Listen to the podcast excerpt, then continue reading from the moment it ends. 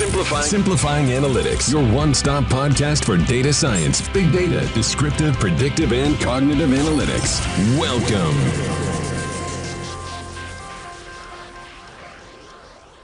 Hola a todos, bienvenidos a un episodio más de Simplifying Analytics, el podcast donde hablamos sobre el futuro de la educación, el rol de la inteligencia artificial, de las EdTechs en la transformación de la educación.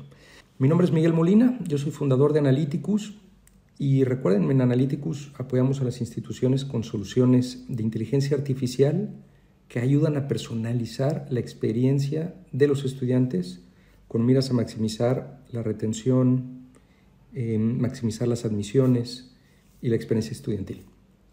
El día de hoy tenemos un invitado con el cual disfruté muchísimo esta charla. Jesús de Loya es el responsable de innovación en Aliat Universidades, director de innovación educativa en Aliat Universidades, institución con 45 mil estudiantes. Y en 15 minutos Jesús nos lleva por la innovación que ha tenido la industria desde hace 25 años al día de hoy. Menciona algunos conceptos claves al momento de buscar innovar y que creo que encontrarán interesantes porque mm, me parece que en muchas ocasiones es muy fácil dejarse ir por el brillo de los bits y los bytes sin realmente tener muy sensible la situación que están viviendo nuestros estudiantes o la realidad de nuestros países. Espero que disfruten esta charla, yo la disfruté muchísimo, muchas gracias y por favor no dejen de mm, dejarnos saber si quisieran hablar de algún tema en particular dentro de la innovación educativa, del mundo de las EdTechs y de analítica de datos para educación. De nuevo, muchas gracias. Comenzamos.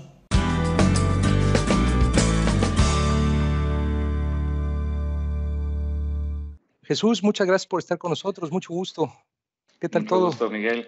Buen día, buen día. Muchas gracias. Muy bien, todo muy bien. Listos ya para platicar un poco sobre, sobre educación y, y lo que uno ve como el futuro, el presente y el futuro y un poquito también del pasado de, de la educación y, y por qué vamos para allá, creo yo. Claro. Jesús, eh, entiendo que llevas cerca de 20 años en el mundo de educación. 25. ¿Esto fue algo que, 25, ¿esto fue algo que planeaste o, o fue algo que No. fue fortuito? Fue fortuito. Este, yo soy informático, soy de- del área de ustedes, este, de la tecnología. Yo estudié informática eh, y me gradué con una este, especialidad en administración de medios informáticos. Eh, y bueno, la, la- lógica diría que me hubiera dedicado al desarrollo de sistemas o, algo por el estilo. Eh, nunca me gustó. O sea, sí lo, lo- lo conocí, eh, no me gustaba mucho y yo trabajé, siempre trabajé y estudié, ¿no? Cuando, cuando estuve estudiando en la universidad y llegó el momento, trabajaba en un banco, tuve que decidir salir del banco por horarios y demás y un amigo me invitó a trabajar en el ITAM. Eh, en el ITAM estaban haciendo un diplomado en mercadotecnia multimedia eh, y trabajaban con la suite de Adobe de aquellos años. Este, trabajaban con Director, no sé si por ahí lo escuchaste, el lenguaje de programación se llamaba Lingo, que era súper complejo. Este, y entonces pues, yo tenía las bases de programación por la carrera. Me dijeron, pues vente.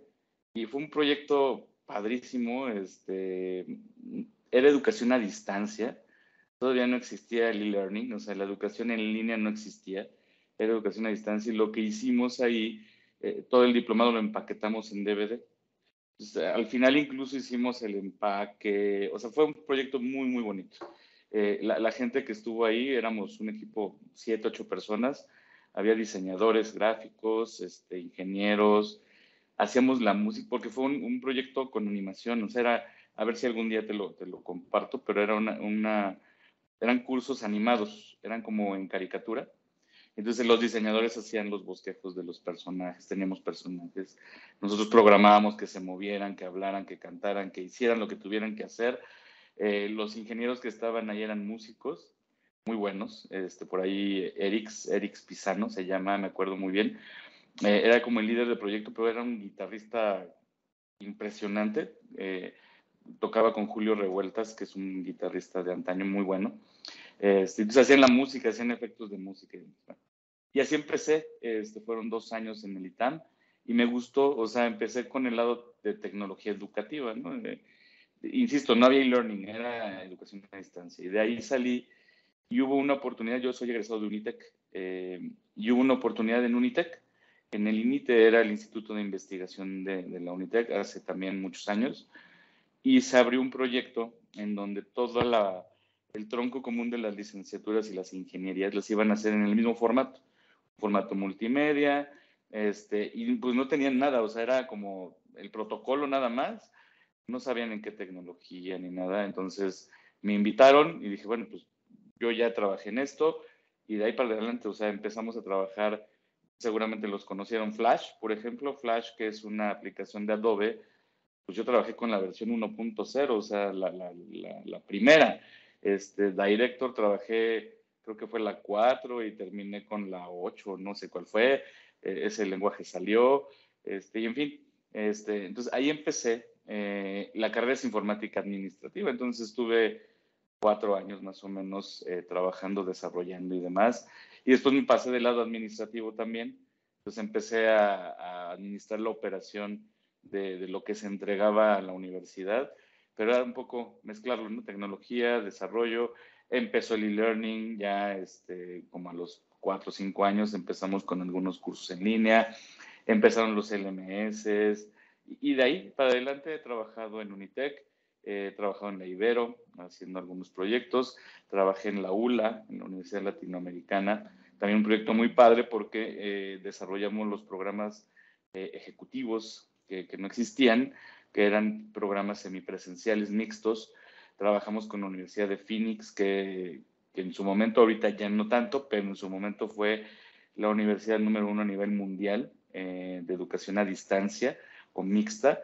Eh, trabajamos con ellos eh, y bueno, luego ya aquí eh, en Aliat, que ya llevo aquí un poquito más de 10 años, ¿no? Trabajando y haciendo educación a distancia. Igual aquí se tenían algunas cuestiones con, con Moodle, los primeros cursos y demás. Había por ahí una maestría eh, y empezamos a desarrollar cinco licenciaturas y el día de hoy traemos más de 650 cursos desarrollados en línea completamente, eh, 24 programas de licenciatura, traemos eh, cerca de tres o cuatro maestrías, dos doctorados y especialidades eh, completamente en línea, ¿no? Pero sí, a la pregunta expresa fue fortuito este, y me encantó, o sea, yo aquí me quedé. Espectacular, espectacular. Así que lo que te ha tocado vivir, o sea, realmente Todo. toda o sea, toda la transformación de estos últimos 25 años, imagínate. Y utilizo eso para, para la siguiente pregunta. Ahora es director de innovación en, en Grupo Aliat, innovación educativa. Y cuando, bueno, cuando ese fue tu puesto, pues fue años previo a la pandemia. Sí. Imagino que esa innovación educativa que percibías, de repente llega la pandemia y ¡pum! un acelerador. ¿Cómo, cómo, ¿Cómo ves este momento clave en el que estás? Eh, creo que no hay un espacio más apetitoso en educación cuando se conjuga con la, pandem con la pandemia que hablar de innovación. ¿Cómo, ¿Cómo, has notado este, este giro, este tac tan brusco pre-pandemia y post-pandemia en términos de innovación educativa? Mira, algo que ha ayudado y, y, tengo la fortuna de colaborar con el doctor Rafael Campos. Él lo conocí desde Unitec hace, llevamos de conocernos 2003, casi 20 años, ¿no? 19, 18 años. Y él es una persona muy visionaria, ¿no? Siempre está como buscando nuevas tecnologías, nuevas propuestas. Entonces, desde que yo llegué aquí, la, el reto fue así, implementar la educación a distancia y ver cómo lo hacíamos, pero siempre estar buscando nuevas cosas. Entonces, algo, algo importantísimo es que cuando sucedió la pandemia, nosotros ya teníamos desarrolladas cerca de 18 o 19 licenciaturas 100% en línea, montadas en plataforma. Los maestros en realidad desde hace por lo menos ocho años se capacitan en línea. Este, todos los cursos que tenemos para formación docente están en línea. Dada la dimensión de la red, es, complejo hacer las cuestiones presenciales, ¿no? O sea, capacitar a los maestros presencial y todo esto se complica mucho eh, Leo también, en nuestro CEO, siempre estaba interesado desde que llegó en impulsar los, los modelos híbridos y, y, en línea, ¿no? Entonces, eh, desde que llegó él hace seis años más o menos, fue todo tenemos que desarrollarlo pensando en todas las modalidades, ¿no? Entonces, algo que sucedió cuando, cuando vino la pandemia es que estábamos listos. Este, obviamente no, no como dijo aquel que nos cayó como anillo al dedo, no, pero sí estábamos listos. Estábamos listos, eh, teníamos interfaces que comunicaban a los alumnos con las plataformas. Entonces, cuando se nos dijo, ¿sabes qué?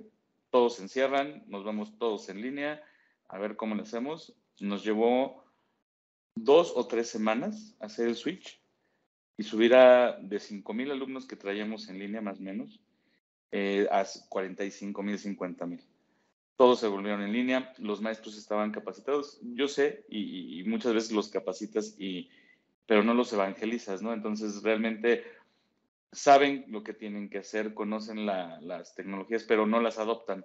Entonces, sí fue un tema, yo creo que la, clave en cualquier proyecto educativo, llámese de innovación tradicional o lo que sea, es el docente. Si, el docente está convencido, si el docente está capacitado, cualquier proyecto, el que tú quieras, va a funcionar. Este, en este caso, un poco la obligación, un poco que ya estaban capacitados, ayudó mucho, ayudó mucho y entonces de, tener porcentajes del 50%, del 40% de uso de, las plataformas, durante la pandemia estuvimos en, los porcentajes de 88, 90% de, de uso de la plataforma. Entonces, estábamos preparados eh, porque ya teníamos los contenidos y siempre hemos estado viendo qué podemos ofrecer para, para los, los, usuarios. Por ejemplo, empezamos con analítica de datos previo a la pandemia y la pandemia nos, nos impulsó a, a, reforzar este, este tema para que los coordinadores que ya no tenían a los alumnos en el, en el campus y pudieran ver si estaban trabajando bien o mal, tuvieran un lugar en donde entrar y, y sacar analíticas, sacar indicadores para ver si estaban trabajando bien, si no estaban trabajando, si estaban entrando, consumiendo contenidos, un poco el nivel de, de engagement que tenían los alumnos entonces, eh, digamos que estábamos listos, la pandemia nos obligó, creo que la libramos bien. Este, los alumnos trabajaron bien en plataforma, los contenidos funcionaron y los maestros adoptaron la plataforma. ¿Cuál es el gran reto ahora? Es, y, tengo la fortuna, me, invitaron a trabajar en Forbes para, para, hacer algunas publicaciones y justo el artículo, el último artículo que escribí era que, que no aflojáramos el paso, o sea, no, no dejar todo lo ganado en saco roto, ¿no? Porque algo que está pasando y, que es lógico un poco es que, bueno, ya volvimos a la normalidad y entonces los maestros vuelven a su normalidad y entonces dejan de usar las tecnologías, vuelven a los modelos tradicionales.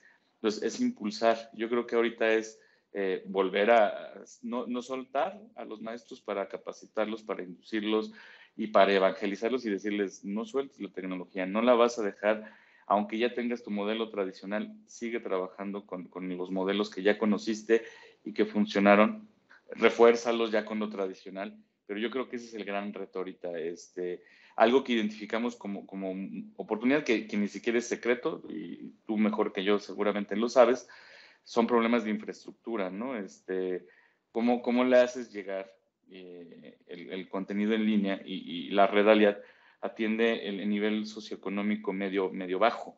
Entonces teníamos problema porque teníamos alumnos en zonas como Pichucalco, como Comitán, como la Huasteca, en donde el internet es muy bajo. Este, tenemos algunos lugares que hasta la luz es un problema, ¿no? Tener acceso a la luz. Entonces entregamos un modelo online, offline. Es muy chistoso porque es online, offline en donde les empaquetábamos todo en PDFs o como fuera. Los alumnos visitaban rápido al campus, descargaban lo que tenían que llevar y se lo llevaban a, su casa y trabajaban en casa, ¿no? Este, entonces, la infraestructura es un reto muy importante que creo no le hemos dado el énfasis adecuado. Este, de mi lado, para la parte de innovación es un, un área de oportunidad que tienes que siempre estar viendo porque puede ser muy innovador y traer cosas muy padres, pero cuando lo pones en el campo, pues no funcionan, este, porque el alumno no tiene el dispositivo adecuado, porque no hay red, porque no hay internet, porque no hay luz, ¿no? Este, entonces sí es importante eh, atender eso. Yo creo que los dos grandes retos ahora es no soltar el paso, no aflojar lo que ya ganamos y reforzar toda la parte de infraestructura este, que el gobierno tampoco le ha puesto ningún tipo de interés, este, además de toda la parte educativa y los modelos y demás, que, que, no se movieron, ¿no? O sea, estuvimos trabajando dos años eh, en una pandemia, trabajando en línea con, con, con los modelos que, que, el gobierno nos ofrece, y regresamos ahí sí totalmente un modelo tradicional, o sea, no hubo ninguna evolución, este, no hubo ningún cambio, regresamos a lo mismo. Entonces, del lado de la iniciativa privada, pues sí, creo que sí hubo una inversión, este, no aflojar esa inversión. Eh, y del lado del sector gobierno, pues yo creo que sí es impulsarlo, porque realmente no ha habido ningún tipo de, de reforma en, lo, en, lo en la tecnología educativa que ofrecen, ¿no? Yo creo que por ahí va un poquito. Clarísimo, Jesús, que, que es súper interesante pues todo esto que te tocó vivir en estos últimos dos años. Jesús, evidentemente México y muchos de los países de Latinoamérica pues pecan de este dolor de cabeza, ¿no? Infraestructura, em, gobiernos que no están invirtiendo justamente en, mover la aguja en ese sentido. Em, pero a nivel mundial también es un hecho que la pandemia empujó al resto de las instituciones educativas quizá un punto que ustedes estaban antes de la pandemia. Entonces, ¿no? toda la industria se empujó a esta digitalización, Em, hay una mm, proliferación de EdTechs últimamente. Em, con todo esto, pues se detonan diferentes ideas innovativas. Eh, se habla del metaverso, se habla, etcétera, etcétera. ¿Cuáles son las dos o tres tendencias que tú estás viendo para los próximos dos o tres años? Claro que teniendo en mente, pues esto que comentas, ¿no? La prueba de ha sido al momento de llevarlo a campo, pues el chico no tiene internet o no tiene el dispositivo ni metaverso ni metaverso, ¿no? No, pues pero, pero, ¿cuáles son esas tendencias quizá macro que ves más allá de la lógica o de la realidad que viven nuestros países o Latinoamérica como tendencias macro innovadoras? Mira, para la, parte de innovación yo lo, lo que veo, y, no sé si sea tan innovador, pero sí creo que, que va para allá un poco la, el modelo educativo en todo el mundo, son los modelos híbridos primero. Entonces, eh, todos los modelos híbridos apoyados con inteligencia artificial es, es, un hecho, ¿no? Entonces, toda la parte de aprendizaje adaptativo que, que estamos trabajando, ¿no? Para entregar aprendizaje personalizado a los estudiantes es, es, es, una tendencia, es una realidad en muchos lados ya, pero en América Latina en particular todavía no, no logra permearse, ¿no? Entonces, yo creo que por ahí es una de las tendencias importantes que incluso no dependen tanto de, de, la parte de infraestructura. Creo que eso puede ayudar un poco a, a que esta metodología o estas metodologías eh, tomen un, un, fuerte impulso y, tomen fuerza en, en, en, los modelos educativos. Yo creo que inteligencia artificial con, con, con, personalización del aprendizaje, yo siempre que hablo de esto hablo un poco de, de Netflix, por ejemplo, o de, de Amazon Prime o cualquiera de estas, en donde llevan un registro de lo que tú compras o lo que tú ves o lo que tú usas y te lo entregan, ¿no? Entonces es un poco eso. Eh, no estamos preparados y no tanto a nivel eh, instituciones, sino a nivel modelos, ¿no? Este, y ahí es donde hay que trabajar. ¿Cómo trabajo con, con volvemos a, la parte gobierno, eh, con la SEB en este caso en México, para que me permita trabajar modelos que vayan evolucionando a lo largo de los años y no tengas que esperarte tres o cuatro años a que termine una generación para actualizar contenidos y entregar contenidos actualizados. Yo creo que eh, esa es una tendencia que tenemos que trabajar todos y, para allá va un poco, ¿no? Es, yo sería una de las primeras que, que, que, vería, es modelos híbridos con toda la parte de inteligencia artificial, entregando aprendizaje personalizado. Y la segunda, la parte de analítica de datos. Yo creo que ahí eh, hay un área importante de trabajo eh, entregar esos indicadores puntuales para hacer análisis predictivos y ayudar a las instituciones a identificar cuando un alumno está en riesgo o no. Hay muchas herramientas, hay muchas, pero pocas están conectadas con todos los factores que pueden incidir, ¿no? Este, entonces, esa, esa parte es bien importante. ¿Cómo hago que el alumno eh, se quede conmigo? Yo creo que una de las principales áreas de oportunidad o problemáticas, ya no es área de oportunidad, de las instituciones de cualquier nivel, es la retención de alumnos, ¿no? Este, ¿cómo, ¿Cómo hago que el alumno se me quede, que el alumno se titule en el caso de las universidades o, o termine su, sus programas en el caso de media superior o, o la parte de educación básica.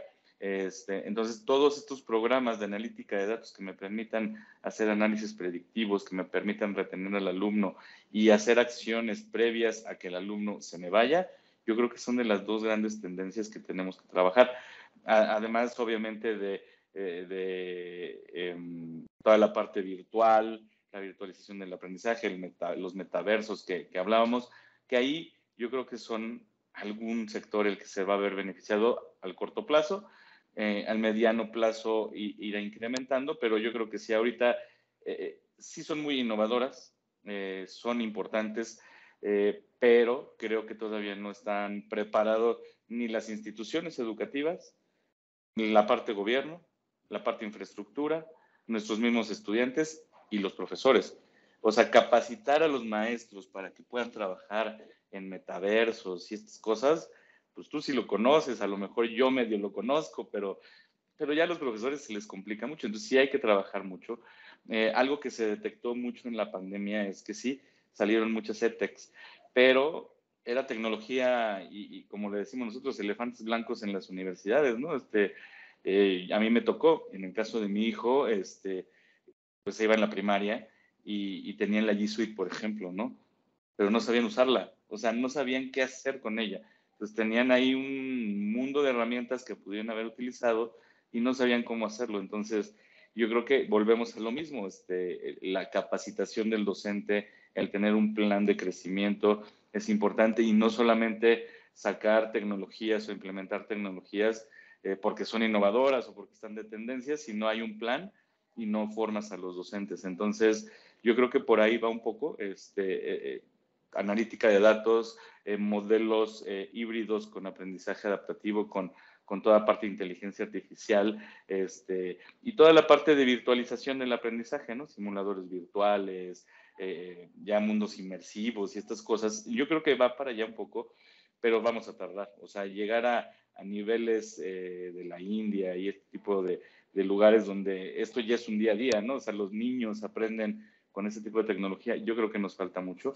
Este, no sé, incluso si lleguemos a tener un modelo educativo en donde esto sea parte de tu día a día, no lo sé. No sé si lo vayamos a ver tú y yo, espero que sí, este, pero sí, sí cuesta trabajo verlo, ¿no? Este, instituciones como el TEC de Monterrey y esto, bueno, pues tienen todo el presupuesto, los alumnos tienen infraestructura, que insisto, es una parte importante para poder vivir estas experiencias y no sufrirlas, porque muchas veces implementas tecnologías y en lugar de vivirlas las sufren los alumnos. Entonces es importante entregar eh, soluciones, modelos que los alumnos disfruten, que se diviertan, porque de esa manera van a aprender, ¿no?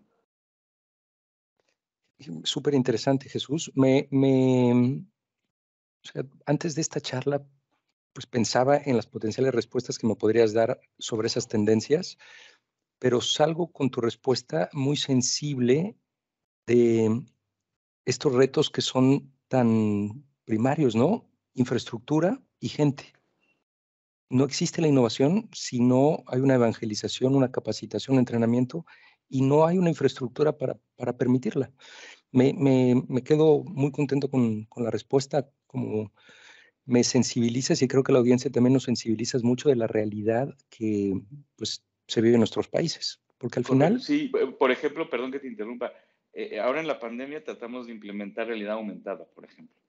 Este, los laboratorios de, ingeniería industrial en particular, hicimos un, piloto de realidad aumentada y cuando lo llevas al campo, pues nadie tiene los celulares. Hablas con Google, nos tocó hablar con Google y decirle, oye, necesito Chromebooks que, corran en, la parte este, de realidad aumentada. No, no tenemos todavía. O sea, no hay, no hay Chromebooks para correr realidad aumentada, este, realidad aumentada.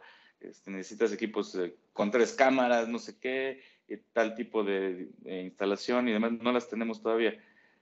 O sea, ni siquiera de este lado estamos preparados, entonces los alumnos menos, ¿no? Este, tienen teléfonos que no son de última generación y demás. Entonces sí es importante, yo creo que antes de empezar a innovar, sentarte y decir, a ver, ¿dónde estoy? Y sí puedo innovar, ¿no? O sea, a lo mejor no innovas a un nivel de Estados Unidos, de, Europa, pero innovas en tu terreno, ¿no? Claro, totalmente. Y si puedes hacer con una pequeña diferencia más ligeras las, eh, los cursos para que el chico que tiene la banda ancha limitada pueda tener mejor acceso, pues con eso haces la diferencia, ¿no? Correcto, correcto. Eh, Jesús, me, me, ha encantado muchísimo la charla. Em, si alguien quisiera seguir tus publicaciones en Forbes o si quisiera ponerse en contacto contigo, ¿cuál sería un buen canal? ¿Y estas publicaciones con qué frecuencia salen? ¿Cómo, cómo se pueden las acceder? Publicaciones, las publicaciones salen una vez al mes en Forbes. Em, normalmente salen como a finales de, de, mes. Y si gustas, te paso LinkedIn, te paso datos para que los agregues ahí en, en, en el la descripción este, y, y, puedan, puedan seguirme. Ojalá. Me va a dar Perfecto. gusto. Jesús, te agradezco muchísimo que compartas con nosotros pues todo esto que has venido aprendiendo en 25 años, desde la innovación de empaquetar en una caja un DVD con toda la paquetería. Eh, que si Pero te das cuando, cuenta, cuando llegué, perdón, cuando llegué a Unitec eran acetatos. Empaquetábamos acetatos y había máquinas de acetatos en los campus. Entonces eran filminas. No, no, no. Los que nos van a escuchar van a decir, ¿y eso qué es? Pero sí, no, olvídate. Mi hija no podría ver un retroproyector. ¿Qué es eso? Que ponías el acetato. ¿De qué hablas? Y, y, y, el profesor pintaba sobre el acetato para sí. que se reflejara enfrente. Sí, y tenías que buscar tecnología para hacer zooms sobre los acetatos y que se pudieran proyectar. Muy, muy interesante, muy interesante aprender de todo esto. Claro, claro, padrísimo Jesús, padrísimo. Eh, pues Jesús, de nuevo muchísimas gracias. En no, la descripción vamos a poner tu, tu, LinkedIn para el que esté interesado en seguirte ahí. Yo sé que también desde ahí eh, amplificas las publicaciones de Forbes, así sí. que es una buena forma el que te siga, con eso tiene acceso a, a los links. Y Jesús, pues eh, espero que dentro de muy poco podamos volver a hablar un poquito sobre el futuro de la educación. Te agradezco muchísimo la invitación, Miguel un, un, placer y cuando gusten, cuando gusten, aquí estamos disponibles siempre. Muchas, muchas gracias, Jesús. Gracias, Miguel. Muchas gracias por habernos acompañado una vez más.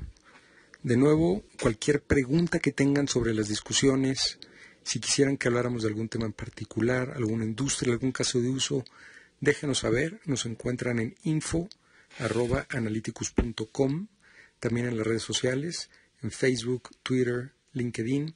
Analyticus con Y, con K y latina. De nuevo, muchas gracias y hasta la próxima. Simplifying Analytics, your one stop podcast for data science, big data, descriptive, predictive, and cognitive analytics.